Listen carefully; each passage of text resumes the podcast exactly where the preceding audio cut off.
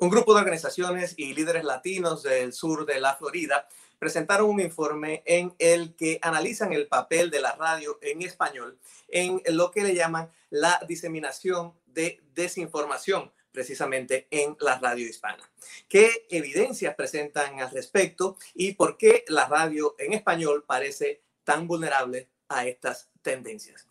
Vamos a hablar de estos temas en el programa de hoy. Hola y bienvenidos a esta edición de El Nuevo Pod. Mi nombre es Irán Enríquez y los saludo desde Washington, desde la capital del país.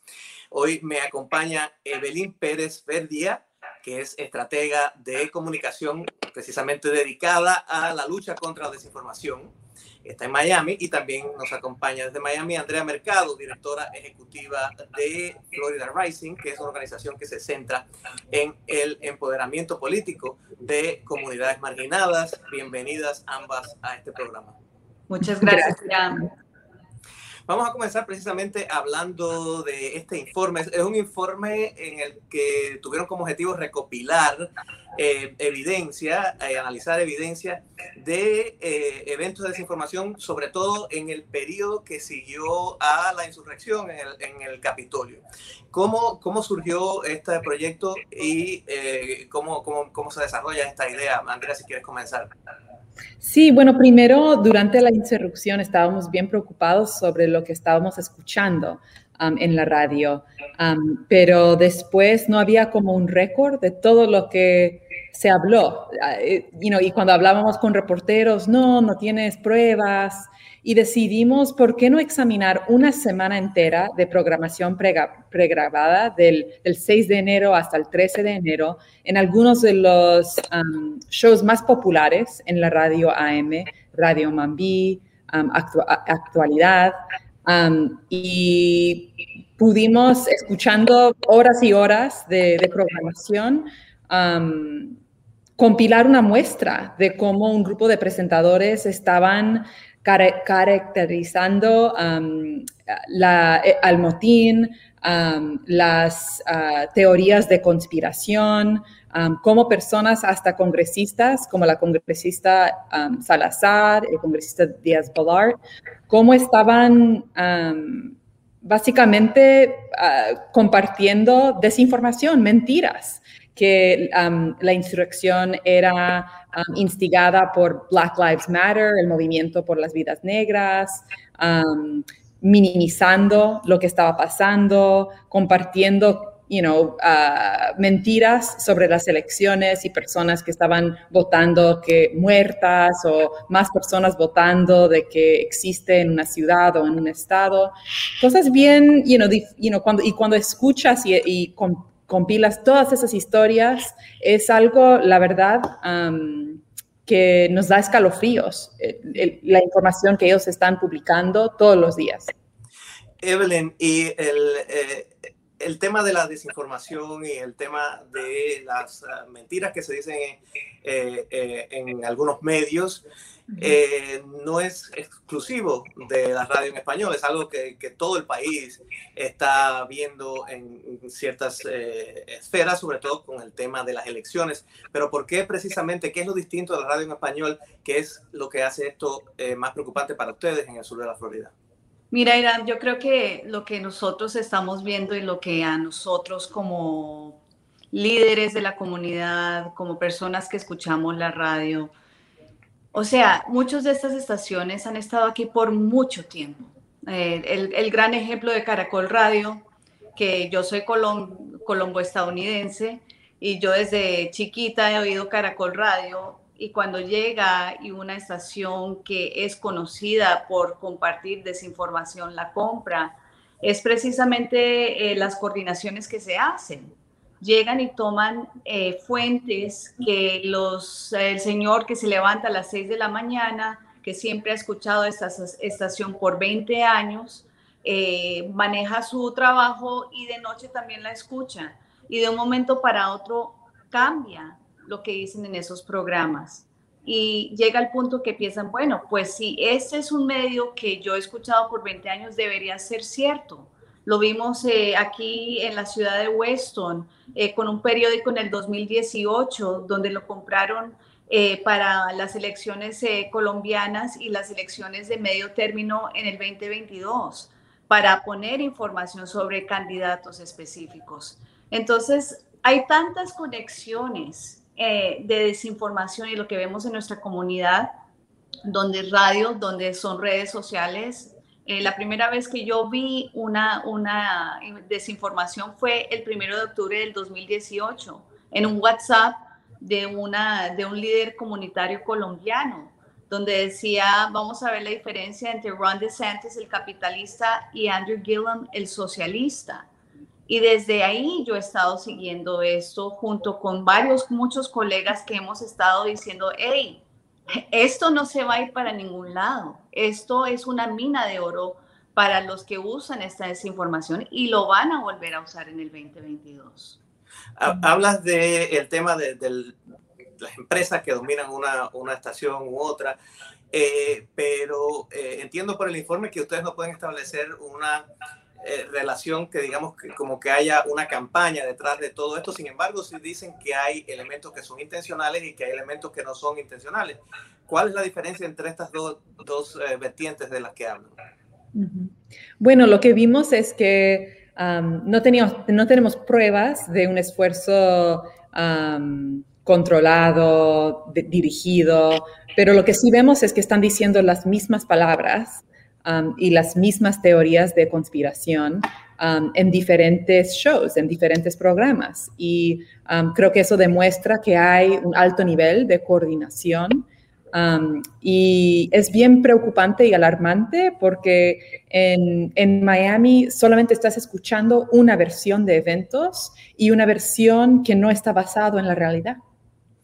Eh, y hablando precisamente de esa, digamos, de coordinación, hay que también recordar que esto no es eh, exactamente algo eh, que, que, surja orgánicamente, sino que también es, eh, se está hablando de cosas que vienen repetidas a través, empezando con el expresidente Trump, que todavía está repitiendo algunas de las cosas. ¿Cómo, cómo creen que eh, se siga filtrando esta situación en la que aparentemente hay dos realidades, eh, una que plantea un grupo político y otra que plantea otro? ¿Cómo creen que va a desarrollarse a continuación en la, en radio hispana? Bueno, mira, yo creo que el trabajo que se ha hecho ha sido muy importante porque vamos a ser claros, esto, esto lo que está pasando no es solamente para un partido. Ninguna persona de nuestra comunidad se merece que le mientan. Así de simple. Ninguna persona en, el, en nuestro mundo se merece que le mientan. Y, y la verdad, cuando esto pasa es porque usualmente no tiene nada más que ofrecer sino mentiras. Eh, yo creo que es importante destacar que esto, esto puede cambiar si gracias a estos programas que le ponen más luz al tema, gracias a las personas que se den cuenta y que, que se informen, que busquen la información, que busquen eh, medios creíbles para informarse, pero que también se den cuenta que esto está pasando y que están manipulándolos. Y yo creo que ese es el punto, que, que la manipulación ha llegado al punto que esta manipulación ha creado una insurrección el 6 de enero, donde llegaron y se subieron al Capitolio. Y, y toca decirlo así de simple. Manipularon diciendo que la elección era un fraude. Manipularon cuando congresistas que representan a esta comunidad mienten. Eso es manipulación es manipulación cuando lo presentan en, memes en WhatsApp. Entonces, la verdad, nuestro trabajo ahora no solo es, es exponer esto, es también darle la información correcta y lo que yo puedo pedir y lo que pido por, por la Florida es que tomen en consideración la Florida porque este es el epicentro de esta desinformación que estamos viendo y es muy importante que inviertan en la Florida, que inviertan, por ejemplo, en un PolitiFact, pero en español, que inviertan dándole la, información correcta a nuestra comunidad. O, sea que parte de también lo que están ustedes eh, destacando es que eh, es la falta de balance, que no hay otro tipo de fuentes, aunque bueno, si te pones a ver el contexto, mucha gente te va a decir, bueno, pero eso que está diciendo el nuevo Herald o lo que dice CNN en español o lo que dice Univision es mentira y viene toda la, la parte donde te eh, acusan de ser tendencioso de la otra parte. ¿Qué medidas concretas además de lo que mencionas, pueden eh, impactar en este sentido? Bueno, debe haber la verificación básica de los hechos, ¿no? Ah, podemos tener diferentes interpretaciones del por qué o del impacto, pero debe haber una verificación básica de los hechos, ¿no? Eso es el periodismo.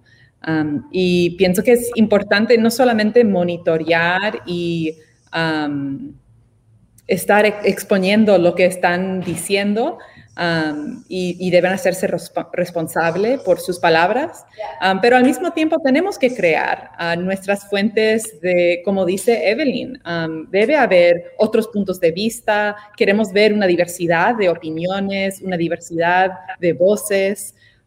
Y estamos bien preocupados, como aquí en, en, Miami, acaban de, después de la venta de Caracol, despidieron al alcalde Raúl Martínez, a mí su programa, que era bien popular, que tenía otro punto de vista. Um, yo pienso que es, you es una situación donde no es justo que alguien solamente está escuchando un punto de vista todo el tiempo. Necesitamos asegurarnos que hay más diversidad y es, eh, así funciona una democracia. Si no, no vamos a tener una democracia. Y, quería mencionarles eh, aspectos que no son solamente políticos, sino también algunos que pueden impactar la vida de la gente, como por ejemplo el tema de las vacunas. Eh, parte de la desinformación con el tema de vacunas ha, ha, sido eh, bastante criticado en el tema de que ah, la población hispana pues ah, no está a la par de, la población del mercado de general de, de, Estados Unidos en el tema de la, de la vacunación. ¿Por qué creen que eh, estas comunidades son más vulnerables a no precisamente a, escuchar todas estas versiones de la realidad alternativa? Mira, Iram, eso es una pregunta muy buena, porque hablando de las cosas que sí se están haciendo, eh, eh, un buen ejemplo es el Instituto Pointer.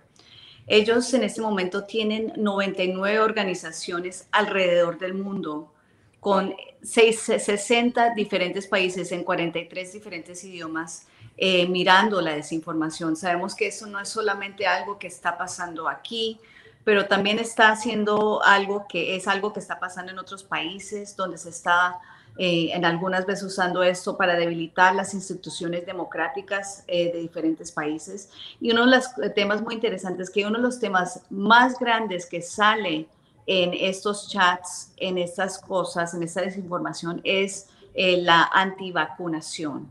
Eh, combina también la religión con esto, pero es, es, es, muy interesante porque yo diría de lo que estoy viendo y los estudios, son prácticamente de las, la desinformación ahí es como un 80% sobre antivacunación.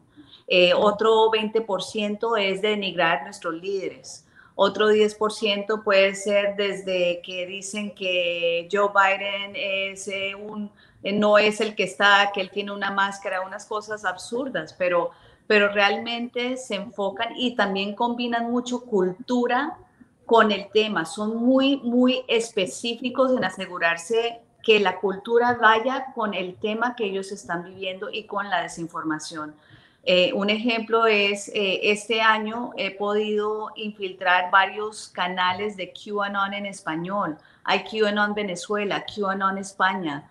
Y es muy interesante porque cuando tú ves, eh, solamente los que yo he encontrado son solamente en esos de español, son 66 mil personas en esos canales y en los ingleses he encontrado como 220 mil que son QAnon y lo que siguen y mienten y mienten diciendo que esta elección fue robada. Mienten igual como, como lo han hecho nuestros congresistas y eso es, la verdad es, a mí me da, la verdad, una pena terrible, Irán, y me duele muchísimo porque por 19 años yo he estado en la Florida trabajando para que nosotros le demos la información a nuestra comunidad, porque es uno de los problemas más grandes. La gente no sabe cómo funciona el gobierno de este país. La gente no sabe cómo funcionan las cosas a nivel local. La gente no sabe cómo buscar ayuda.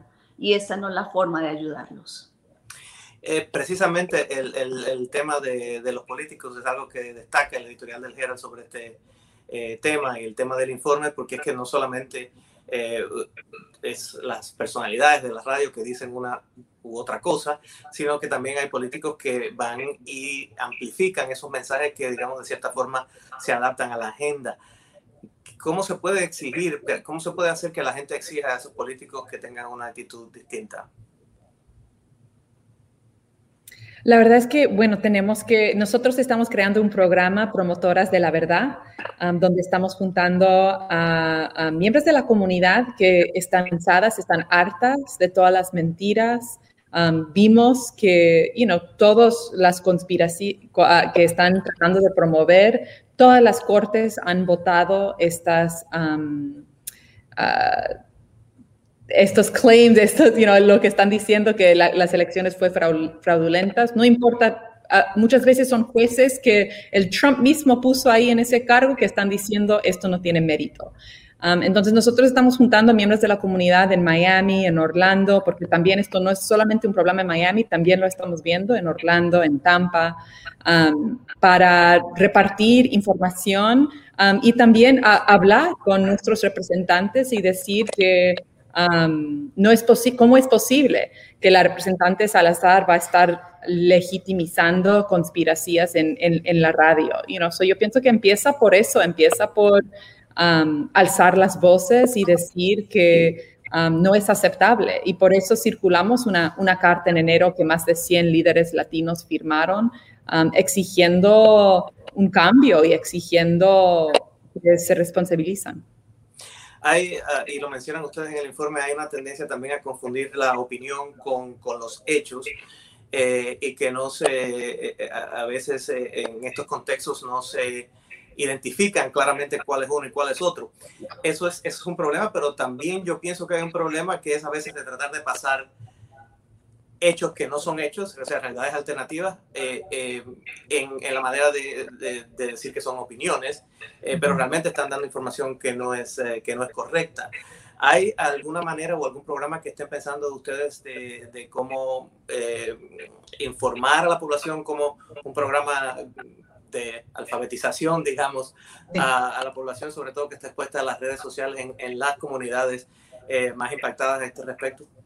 Me da risa que, que, digas eso, Irán, porque el otro día estaba con, eh, hablando con un profesor y decía, mira, tú tienes el derecho a tu propia eh, opinión, pero no tienes el derecho a tus propios hechos, ¿no?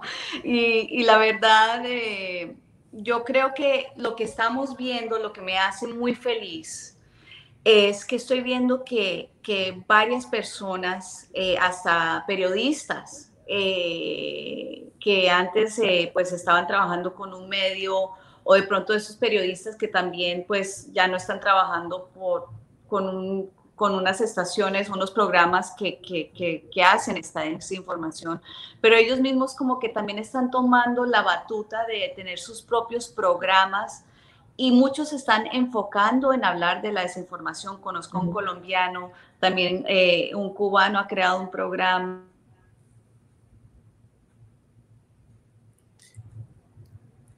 Andrea, hemos perdido tu audio. Eh, no sé si. Ya. Igual como Raúl Martínez. Entonces, hay, hay gente que está haciendo programas, pero la cosa es que no están.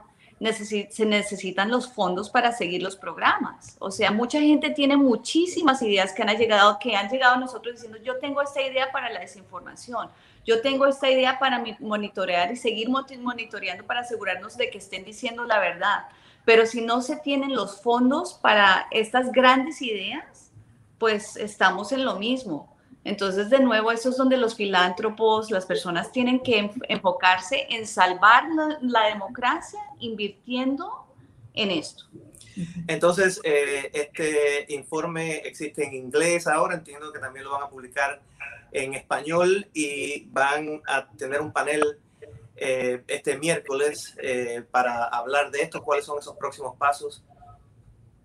Sí, so pueden ir a nomasdisinfo.com para ver, leer el reporte um, y escuchar el audio, escuchar, no, no, pueden decir que no dijeron estas cosas cuando los tenemos grabados diciéndolo.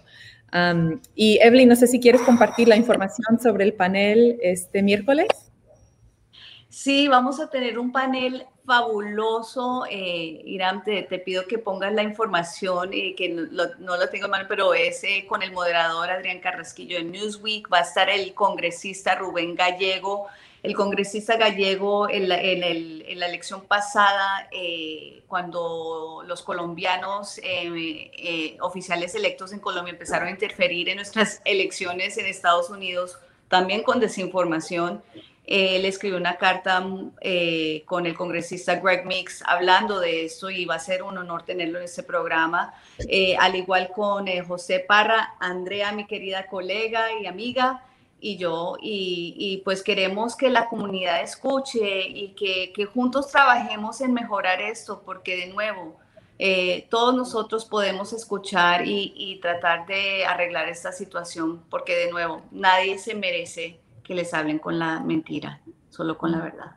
Sería bueno también que compartieran la información en el, en el sitio del, del, informe, donde está el informe sobre este panel, porque recuerden que hay muchas personas que van a, a escuchar este programa más allá del miércoles, y así que el panel ya va a haber pasado, seguramente lo van a tener también ahí.